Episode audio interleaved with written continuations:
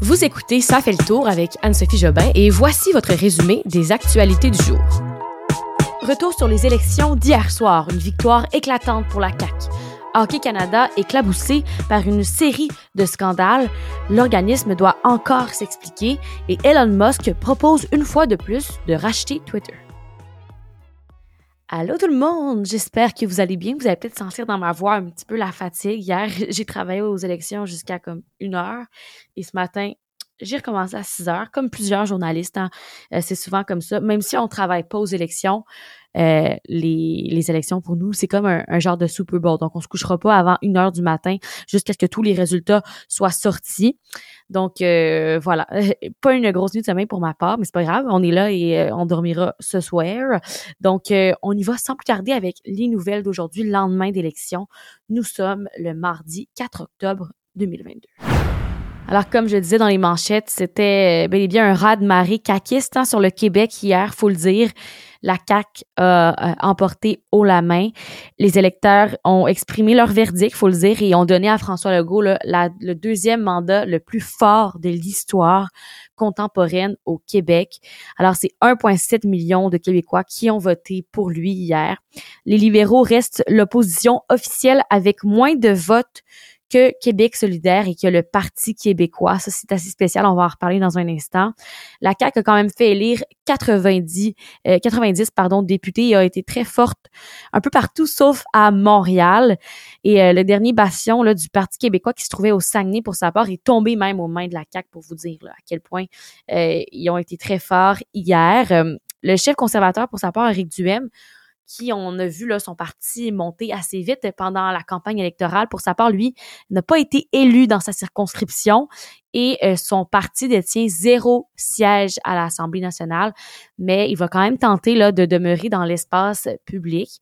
En Beauce, la lutte a été très serrée. D'ailleurs, pour les conservateurs, on pensait peut-être pendant un moment que les conservateurs allaient gagner et là, finalement, ben, c'est la CAQ qui l'a emporté, mais il y a des contestations judiciaires là, qui pourraient être demandées par le parti d'Éric Duhem très bientôt, peut-être ce soir, peut-être que ce sera fait lorsque vous allez écouter l'épisode, alors à suivre.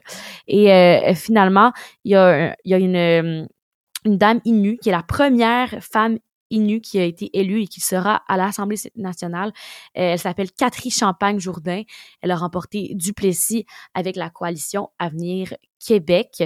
Donc, euh, au lendemain là, de ces élections-là, qui, comme je dis, ont fini assez tard hier, il y a eu plusieurs réactions, dont celle de la mairesse Valérie Plante, mairesse de Montréal, qui, elle, dit euh, qu'elle ne s'attend pas à se retrouver en position d'isolement, même si la CAQ, vraiment, là, euh, n'a que deux députés sur l'île de Montréal. faut le dire, hein, c'est beaucoup orange, c'est beaucoup rouge, libéral et Québec solidaire sur l'île, alors qu'ailleurs au Québec, c'est vraiment le bleu pâle. La CAQ, si vous avez vu la carte hier soir, c'était vraiment flagrant de voir la style de Montréal qui est comme d'une autre couleur et le reste qui est pas mal tout bleu pâle pour euh, la coalition Avenir Québec.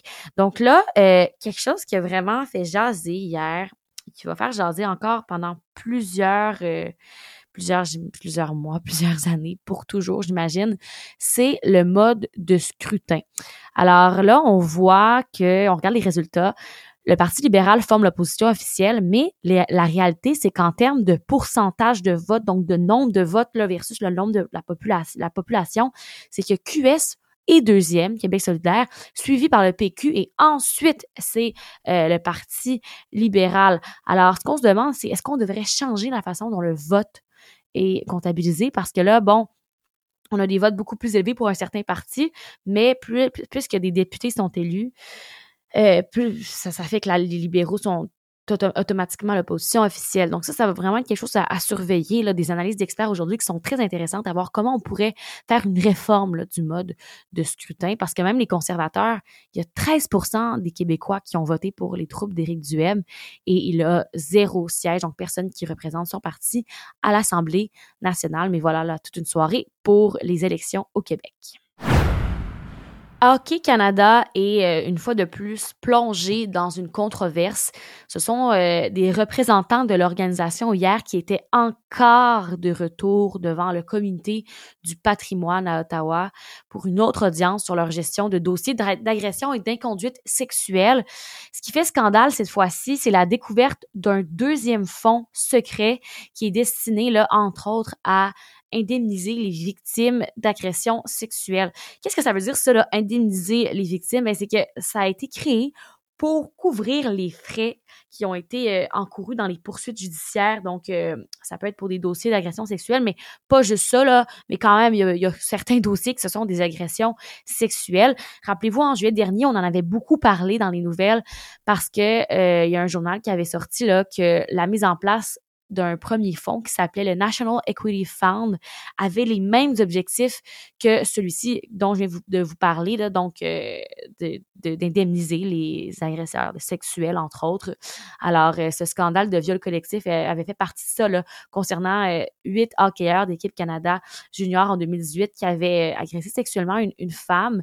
Et finalement, là, bon, il avait indemnisé la dame avec une somme de 3,55 millions de dollars grâce à ce fonds-là. Alors là, on découvre aujourd'hui qu'il y a un deuxième type de fonds qui ressemble à ça. Et euh, bon, on n'aime pas ça évidemment. Alors là, la ministre des Sports, Pascal Saint-Onge, et l'opposition réclament la démission des dirigeants de l'organisme d'Hockey Canada à suivre dans les prochains jours. Un article de Bloomberg euh, a révélé aujourd'hui qu'Elon Musk a proposé à Twitter lundi de racheter le réseau social euh, au prix convenu en avril. On avait beaucoup parlé de ça aussi euh, parce que les deux parties là avaient signé un contrat à la fin du mois d'avril, mais finalement Elon Musk était revenu sur sa décision en juillet sur cet accord là. Il avait, il avait, il voulait négocier. Donc là, c'était un peu sur pause. On savait pas trop ce qui se passait mais selon l'agence d'information économique, donc ce journal-là, Bloomberg, Elon Musk a envoyé une lettre à Twitter lundi hier et là, il propose d'acquérir la plateforme pour 54,20 euh, dollars l'action, évidemment, c'est-à-dire au prix qu'il avait initialement euh, proposé au printemps. Et euh, le conseil d'administration avait accepté ce prix-là. Mais finalement, bon, ça n'avait pas abouti. Là, c'est difficile de savoir un peu à ce stade pourquoi Elon Musk a changé d'avis et décide de revenir là, et de reproposer d'acheter Twitter. Mais euh, ce qu'on sait, c'est que ça va beaucoup faire réagir. Déjà, là, aujourd'hui, la cotation de l'action Twitter a été suspendue à la bourse de New York. Ils disent qu'ils attendent des informations, mais là, on comprend qu'Elon Musk veut peut-être racheter le réseau social. On a beaucoup parlé dans les derniers temps des ouragans, hein, dont l'ouragan Fiona qui a touché beaucoup l'Est du Canada. Donc là, aujourd'hui, le premier ministre du Canada, Justin Trudeau, a annoncé un fonds de rétablissement de 300 millions de dollars pour ces Canadiens de l'Atlantique qui euh, sont aux prises avec les dommages causés par la tempête post-tropical, faut le dire, là, Fiona. Euh, Trudeau en a fait l'annonce aujourd'hui. Il était à Halifax pour annoncer ceci. Il dit que ça va être réparti sur deux ans, cet argent-là, pour aider les personnes là, qui sont immédiatement touchées par la tempête et euh, aussi pour des efforts à long terme, parce qu'une tempête, ça prend beaucoup de temps hein, à se remettre. Et euh, c'est un fonds qui va être remis à toute personne qui n'est pas couverte par aucun programme d'assurance. On s'en va ailleurs dans le monde, en Arabie saoudite, parce que euh, l'Arabie saoudite a été désignée aujourd'hui pour accueillir les Jeux asiatiques d'hiver qui auront lieu en 2029. Donc des Jeux là euh, qui sont pas les Jeux olympiques bien sûr, des Jeux, Jeux asiatiques qui comprennent des compétitions de ski, de snowboard, de hockey sur glace. Il y a du patinage artistique. En tout, il y a quand même 47 épreuves là. Et euh, ce qui est particulier et pourquoi je vous en parle, c'est que ces Jeux là auront lieu dans une ville euh, qui s'appelle Néon. C'est un, projet de ville futuriste qui est vraiment situé là, au nord-ouest de l'Arabie saoudite, pas loin de la Jordanie et de l'Égypte.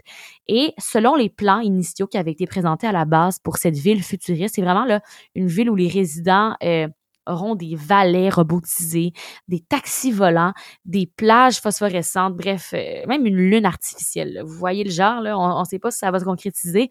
Mais ça serait dans cette ville-là que les Jeux de 2029 asiatiques, bien sûr, aurait lieu. Par contre, euh, ça fait pas du tout le bonheur des autres pays parce que l'Arabie saoudite, c'est vraiment là une ville qui est zéro, zéro pin bar environnemental. D'ailleurs, euh, de nombreuses villes de la France avaient annoncé récemment qu'ils boycottaient la Coupe du monde de football au Qatar parce que euh, les raisons environnementales, bien sûr, l'Arabie saoudite prenait pas assez ça au sérieux. Mais c'est assez intéressant de voir une ville futuriste où aurait peut-être lieu des Jeux en 2029. Voilà, c'est tout pour moi pour aujourd'hui. Je vais aller me reposer, reposer ma voix et reprendre mes énergies pour demain parce qu'on se retrouve à la même heure vers 16h demain pour un prochain épisode de Ça fait le tour. Bonne soirée tout le monde.